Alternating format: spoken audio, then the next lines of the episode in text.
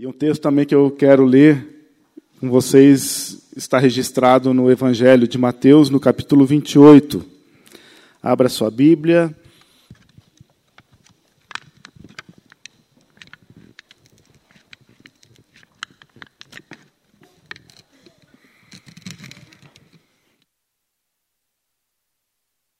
Mateus, Mateus capítulo 28.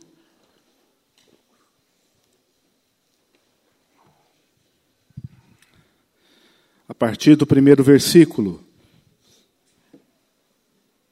Diz assim esse texto: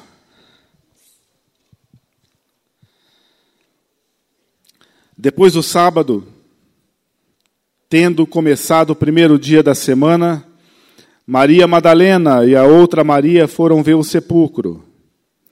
E eis que sobreveio um grande terremoto, pois um anjo do Senhor desceu dos céus e chegando ao sepulcro, rolou a pedra da entrada e assentou-se sobre ela. Sua aparência era como um relâmpago e as suas vestes eram brancas como a neve. Os guardas temeram de medo e ficaram como mortos. O anjo disse às mulheres: Não tenham medo.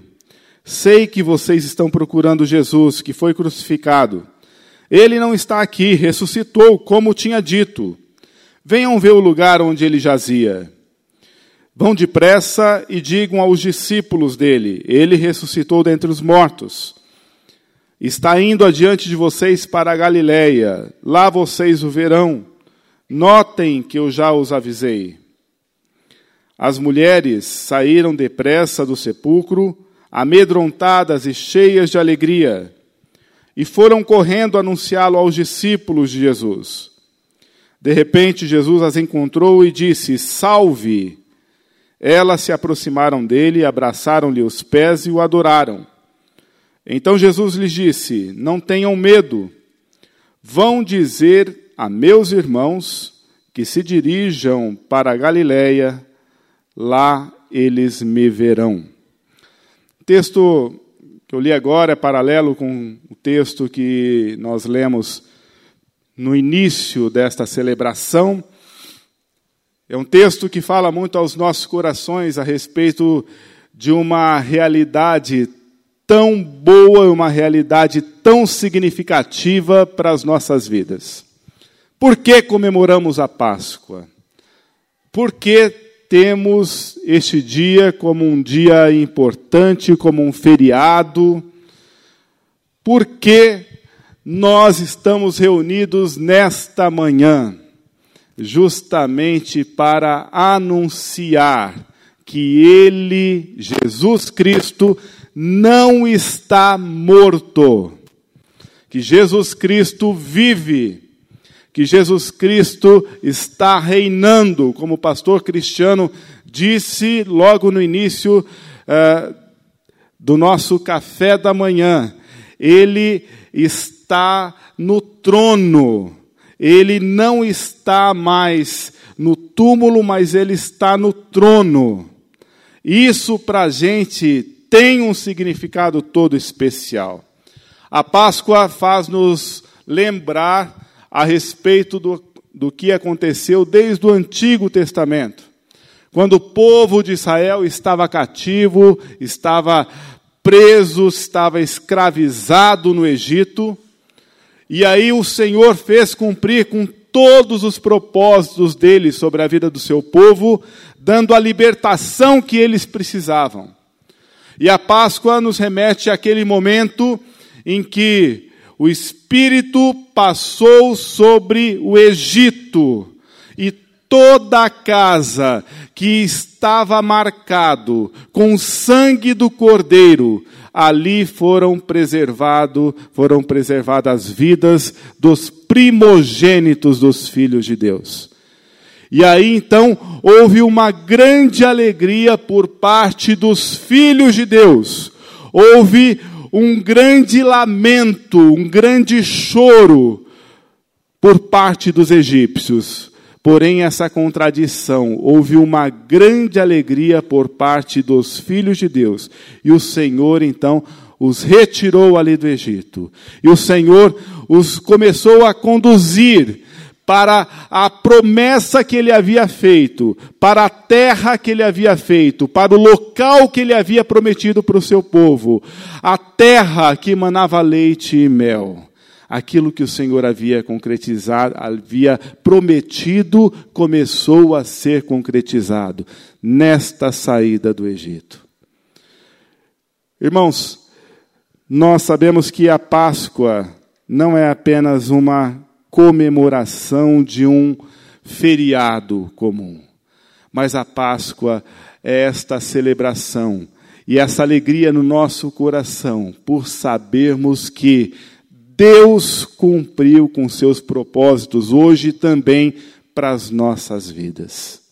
Quando nós falamos a respeito de escravidão, por parte do povo de Deus no Egito, ou quando nós falamos e lembramos de algumas situações de países que não permitem que as pessoas possam uh, partilhar de uma fé que não seja estabelecida pelo Estado, uh, por aquela nação, uh, ainda assim nós não conseguimos imaginar como é essa situação, por nós termos no nosso país a liberdade tão maravilhosa de proclamar a Jesus como nosso Senhor e Salvador.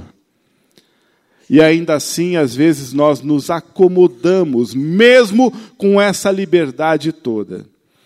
Aqui, não sei se foi, não lembro se foi numa quinta-feira à noite, ou na, numa terça-feira, no nosso culto de terça-feira, quando eu disse o seguinte para as pessoas: Olha, nós é, temos uma liberdade tão grande que se nós hoje quisermos sair daqui, agora, e andarmos pelas ruas ou pelo largo da ordem, descer aí o largo, todos juntos, a uma só voz, gritando: Jesus Cristo é meu Senhor e o meu Salvador. Jesus Cristo é o meu Senhor e o meu Salvador. Nós podemos fazer isso com toda a liberdade do mundo. Ninguém vai nos parar e dizer, pare de falar isso. Ou ninguém vai nos intimidar dizendo, olha, você não pode fazer isso aqui nesta região da cidade. O máximo que as pessoas vão pensar é, esses daí acho que não estão batendo muito bem da cabeça, não. De estar saindo, gritando na rua e fazendo uma declaração como essa. Hoje, se nós quisermos sair daqui agora, aí na direção do largo da ordem, e começar a gritar, a clamar: Cristo vive, Cristo vive, Cristo vive, ninguém vai nos parar para dizer: olha, você não pode falar isso, ou você não pode dizer isso aqui neste local. O máximo que as pessoas falarão é: um bando de doido. Irmãos, essa mensagem ela precisa ser proclamada, essa mensagem precisa ser vivenciada no nosso dia a dia. E aqui nós temos então, eu consigo tirar para a minha vida algumas lições deste texto, lições do túmulo vazio de Mateus 28. E a primeira lição para a minha vida, para as nossas vidas, é que o túmulo vazio revela o poder e a glória de Deus. O túmulo vazio revela o poder e a glória de Deus. Ali houve a manifestação do poder de Deus. Nós entoamos agora há pouco sobre a sua glória, a glória de Deus. Deus, eu quero ver a Sua glória. Deus, eu posso ver a Sua glória. E nós podemos ver a glória de Deus justamente porque o túmulo está vazio. Houve um terremoto. Houve o rolar de uma pedra. Houve a quebra de um selo. Houve um anjo que mais parecia um relâmpago por tão brilho, com as suas vestes tão brancas como a neve. Houve a manifestação do poder de Deus. Os guardas ficaram imóveis. Tamanha glória, não foi um desmaio. Por tamanha glória, eles simplesmente não conseguiram se mover, ficaram como mortos, imóveis. Mas este poder, esta glória, Deus já havia revelado ao seu povo. Deus revelou a sua glória ao seu povo desde o início de todas as coisas. Deus revelou a glória do, dos, a sua glória ao seu povo quando os tirou do Egito. Deus revelou a glória ao seu povo quando Faraó e o seu exército já estava quase que os alcançando mas havia uma separação entre o povo e o exército de Faraó. Tamanha glória de Deus que eles não conseguiam enxergar o povo, porque havia uma coluna de nuvem, havia uma coluna de fogo. Eles não conseguiram enxergar o povo. Houve a glória manifestada na vida do povo de Deus quando o próprio Senhor abriu o mar para a passagem dos seus filhos. Houve a glória manifestada no povo de Deus quando o Senhor os saciou com água quando eles estavam com sede. Houve a glória do Senhor sobre a vida do seu povo quando no momento de fome o Senhor o saciou com o maná. Houve a glória de Deus quando o povo começou a reclamar do maná. Já não serve mais somente isso para nós. Nós precisamos de mais alguma coisa. E o Senhor o saciou com codornizes. Deus sempre tem manifestado a sua glória sobre a vida do seu povo. Deus sempre tem manifestado o poder sobre a vida do seu povo. Deus abençoou o povo coletivamente, mas individualmente o Senhor tem abençoado. Houve a manifestação da glória do Senhor quando uma mulher estava preocupada, havia uma dívida, havia algo a ser pago, os credores já estavam à sua porta para querer pegar tudo que ela tinha por ali.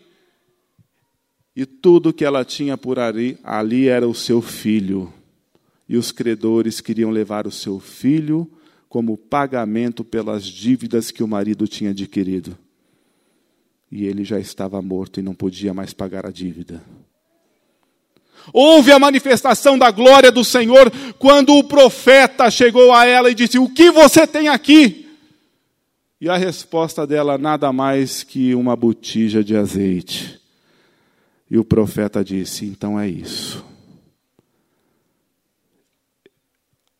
Poder de Deus será manifestado através da botija do azeite. E aí houve a multiplicação do azeite. Tamanha alegria daquela mulher, daquele filho, que ela pôde pagar todas as dívidas com todo o azeite que havia se multiplicado. Houve a manifestação da glória, do poder de Deus no nascimento de Jesus Cristo. Houve a manifestação do poder da glória de Deus quando o Senhor começou a realizar os seus milagres. Quando o Senhor começou a demonstrar o cuidado para com as pessoas.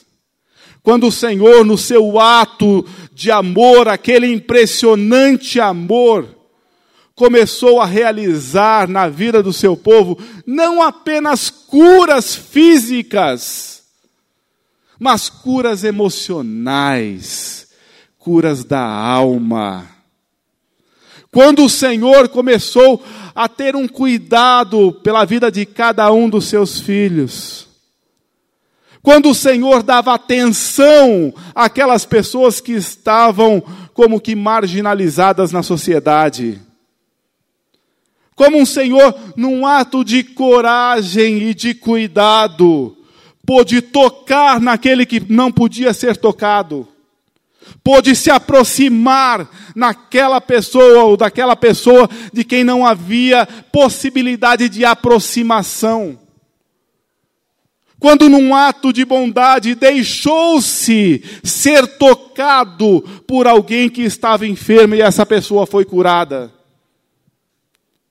Quando com o seu ato de amor pôde segurar na, na mão e pôde sustentar a vida de muitas pessoas que nem podiam ser tocadas. Houve o poder de Deus manifestado nessa lição do túmulo vazio, meus irmãos.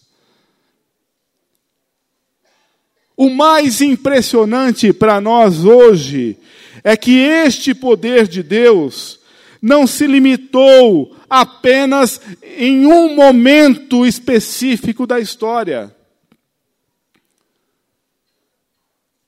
O mais impressionante para nós hoje é que este poder de Deus, ainda hoje, manifesta-se na nossa vida, porque o túmulo permanece vazio. O poder de Deus hoje, a glória de Deus hoje está sobre você, está sobre nós. Hoje, quais milagres o Senhor tem realizado em nossas vidas? O que nós consideramos como milagres? Hoje, o poder de Deus é para nós, porque o túmulo está vazio.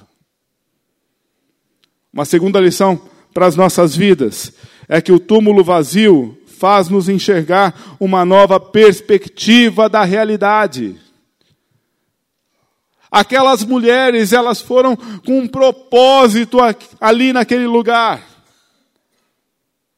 E alguns paralelos desse texto, o, o, esse relato da ressurreição é um dos poucos textos que estão nos quatro evangelhos. E é interessante notar que a intenção daquelas mulheres era, era ir, talvez adentrar ali no túmulo, tentar ungir o corpo de Jesus, mas encontrar o corpo de Jesus ali. A grande surpresa delas é que a pedra já não estava mais no lugar. É que aquele selo que as autoridades romanas colocaram ali no intuito de preservar, para não permitir que ninguém violasse aquele local, aquele túmulo, o selo já estava rompido. A pedra já havia rolado. e havia alguém, alguém que dirigiu-se a elas, alguém que falou com elas, alguém que pôde dar atenção a elas, alguém que sabia qual era a intenção delas, o desejo delas. E alguém que foi direto ao assunto. Aquele que vocês estão procurando já não está mais aqui. Ali naquele momento, talvez viesse alguma dúvida no coração delas, até mesmo tentando entender aquela situação e buscando alguma resposta. Mas então, onde ele está? Quem o tirou daqui? Quais pessoas vieram antes de nós? Quantas pessoas estiveram aqui para a pedra ser removida? E quantos levaram o corpo do Senhor? Mas o anjo foi direto ao assunto. Não se preocupem, não tenham medo Não fiquem preocupadas com essa situação. Porque ele não está aqui, não foi porque alguém o retirou. Não foi porque alguém roubou o seu corpo. Não foi porque alguém é, quis fazer uma brincadeira de mau gosto. Não. Ele não está aqui porque ele vive. Ele vive. Para as mulheres, isso foi uma nova perspectiva de uma realidade. Já não havia mais morte, agora havia vida. Já não havia mais preocupação, mas agora havia alegria. Já não havia mais tristeza, mas agora um júbilo estava com elas. Por quê? Elas ficaram firmadas na palavra do anjo. Ele vive. Ele vive. Irmãos e irmãs, para nós hoje, o túmulo vazio também representa essa nova perspectiva perspectiva de uma vida com Deus. Perspectiva de uma vida com Deus apesar de nós. Perspectiva de uma vida com Deus apesar de todo o nosso ser. Deus, da mesma forma, Ele quer dar a nós essa nova perspectiva. Por quê? Porque o Cordeiro foi entregue.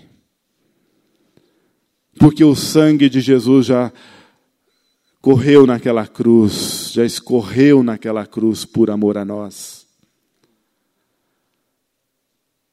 Porque ele pôde dizer aquelas palavras: está consumado. Pai, o meu espírito eu entrego a ti, por amor a você, por amor a mim. Havia essa, essa nova perspectiva de uma realidade, porque o Senhor, da mesma forma que abençoou tantas pessoas no passado e aquelas pessoas que estavam no seu convívio, e esta bênção chegou-se a nós hoje através da Sua palavra, através da manifestação do Seu poder, e hoje esta realidade também é sobre nós, porque hoje nós também somos considerados filhos e filhas do Senhor, resgatados pelo sangue do Cordeiro, aquele que vive e que reina para sempre. Ele é o Senhor da nossa vida. Ele é que faz nos entender essa nova realidade e essa nova perspectiva. Mas também, uma terceira lição para as nossas vidas. A lição do túmulo vazio leva-nos a proclamar a boa nova. A lição do túmulo vazio, da mesma forma, deve nos motivar a essa proclamação. A palavra do anjo não foi pra, pra, para elas. Olha, agora vocês precisam é, ficar um pouco quietas. Vocês viram o que aconteceu aqui. Agora saem de fininho. Não conte nada a ninguém. Guarde esse segredo só para vocês. E vida que segue. E a vida vai continuar. Ao contrário disso, o anjo disse a elas: agora vão e falam para os seus discípulos o que aconteceu. Vão e divulguem isso. Não fiquem caladas a respeito disso. E da mesma forma, nós queremos, nós pastores queremos conclamar a igreja a isso. Anunciem, falem, não fiquem com esse segredo só para vocês.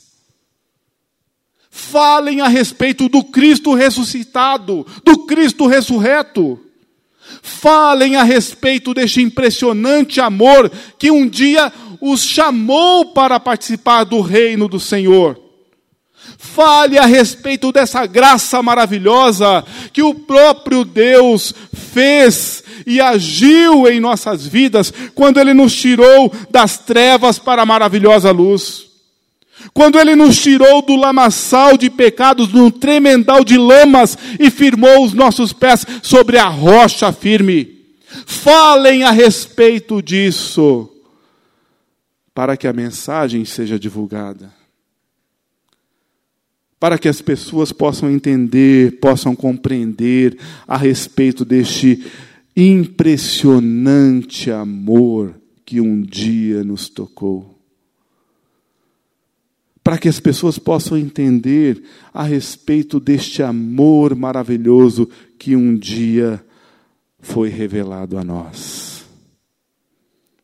Falem, anunciem, chamem, chamem as pessoas para ouvir a respeito do Senhor.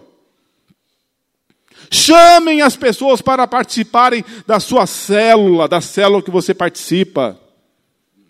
Chamem as pessoas para entender o que significa essa novidade de vida.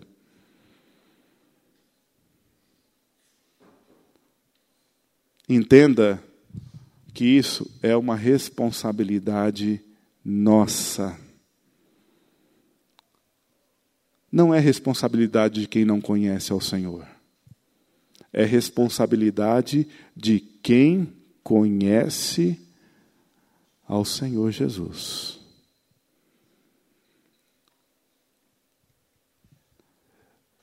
Com a leitura dessa palavra, Deus pode ter falado de diversas formas ao seu coração. Para mim, eu pude entender que o poder de Deus permanece. Para mim, eu pude entender que com o túmulo vazio, ainda há essa nova perspectiva para as nossas vidas. Já não de morte, mas de vida eterna. Com a lição do túmulo vazio, eu pude entender que o trabalho de cada um de nós é anunciar, é falar. Para que outras, outras gerações compreendam a respeito deste amor que nós sentimos também, deste impressionante amor. Amém? Vamos orar mais uma vez. Deus querido Pai Todo-Poderoso, nós somos gratos a Ti, Senhor, porque o poder do Senhor foi revelado, foi manifestado. Somos gratos a Ti porque o Senhor faz-nos enxergar uma nova realidade, dá-nos uma nova perspectiva. Somos gratos a Ti, ó Pai amado, porque nessa nova perspectiva o Senhor também faz-nos enxergar o nosso lugar, Pai. Temos um lugar certo no teu corpo. O Senhor conta conosco para este anúncio. Muitas pessoas ainda entendem que que Cristo simplesmente morreu e ainda o corpo está lá naquele local. Ó Pai, usa-nos de tal forma que a mensagem a ser divulgada por nós seja essa mensagem de esperança para outras pessoas e que elas possam entender que o Senhor não está morto, mas que o Senhor vive. Vive e reina para sempre. Dá-nos esta visão, Pai, e essa compreensão. Em nome de Jesus. Amém.